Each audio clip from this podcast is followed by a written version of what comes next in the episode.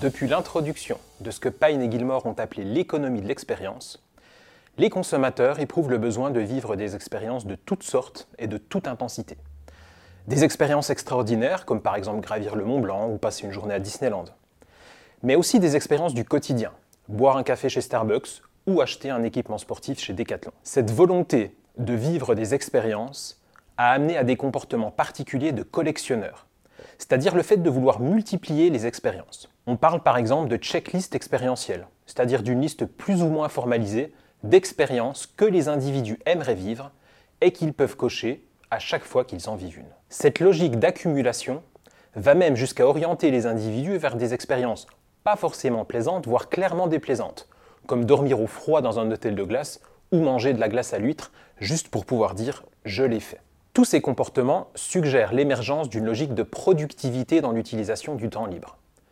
Là où cette notion de productivité a longtemps été limitée à la sphère du travail, elle serait en train de s'immiscer dans la sphère de la consommation expérientielle, en amenant les individus à devenir productifs dans l'utilisation de leur temps de loisir. Dans ce contexte, la question qui se pose est comment le marketing peut s'emparer de cette quête de productivité. Si une première réponse consiste pour les marques à proposer une multiplicité d'expériences uniques, une autre consisterait à faire vivre aux consommateurs plusieurs expériences sur un même lieu et au même moment, c'est-à-dire à proposer une expérience syncrétique. Mais qu'est-ce qu'une expérience syncrétique et quelles en sont les dimensions structurantes? Une expérience syncrétique est une expérience qui mélange des influences radicalement opposées. Dans une recherche que j'ai menée sur le cas du Hellfest, un festival de musique rock français, je montre que l'expérience proposée par ce festival est composée de trois grands syncrétismes.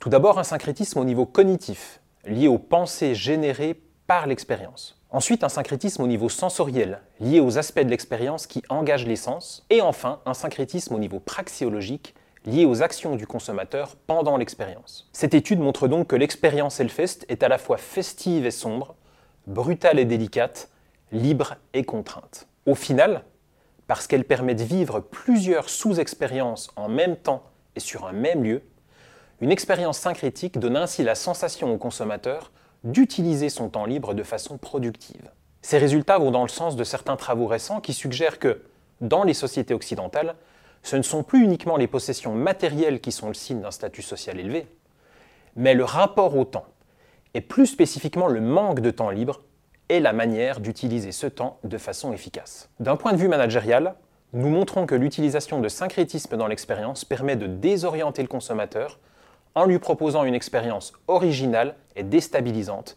et donc fortement différenciante.